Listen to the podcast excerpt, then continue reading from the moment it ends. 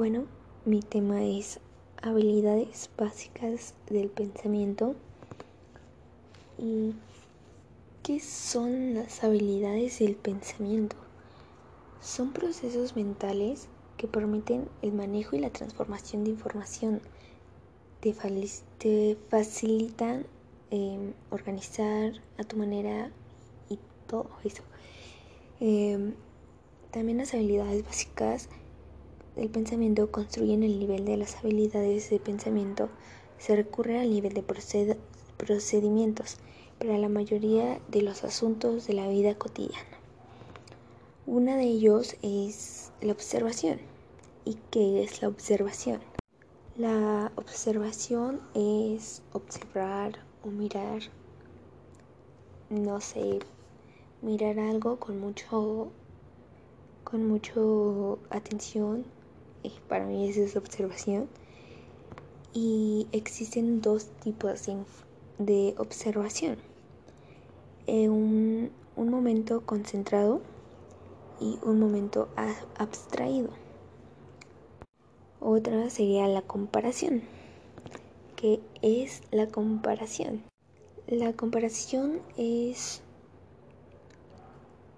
comparar algo bueno, un ejemplo sería la taza negra y la taza azul.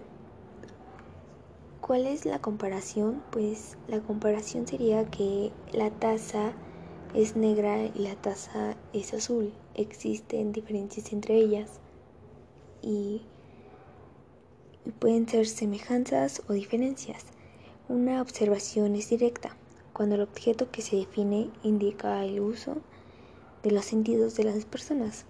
Una observación directa es cuando el objeto es evento o situaciones. Para dar una buena observación se necesita dar estos puntos. Indicar el objetivo de observación, indicar la proporción de la observación, fijar la atención de las características relacionadas qué es la relación y cómo se hace para establecer relaciones. El proceso de relación se da una vez que se obtienen los datos, los que acabamos de ver de observación y comparación. Se obtienen de un producto de la observación y la comparación. La mente humana realiza abstracciones de la información, como 1. Definir el propósito de la relación. 2. Establecer las variables. 3. Fijar la atención en las características relacionadas. 4. Identificar las diferencias y semejanzas. ¿Qué es la clasificación y qué se hace para clasificar o cómo se hace para clasificar?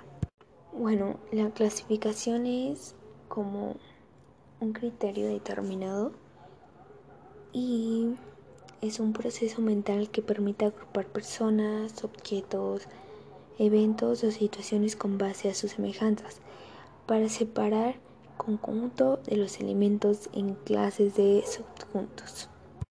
¿Cómo se hace para clasificar? Para clasificar hay que comenzar por delinear una de las 12 que pertenece al documento en cuestión y después buscar el subclásico que responde la actividad. ¿Y qué es la descripción? Bueno, para mí la descripción es como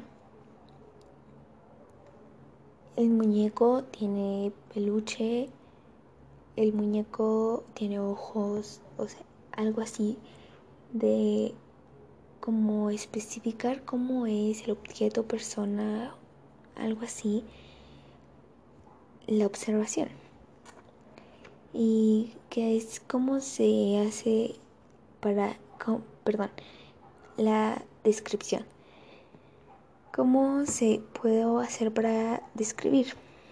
Y también la descripción es el proceso mediante el mismo cual forma de la manera clara y precisa y ordena las características.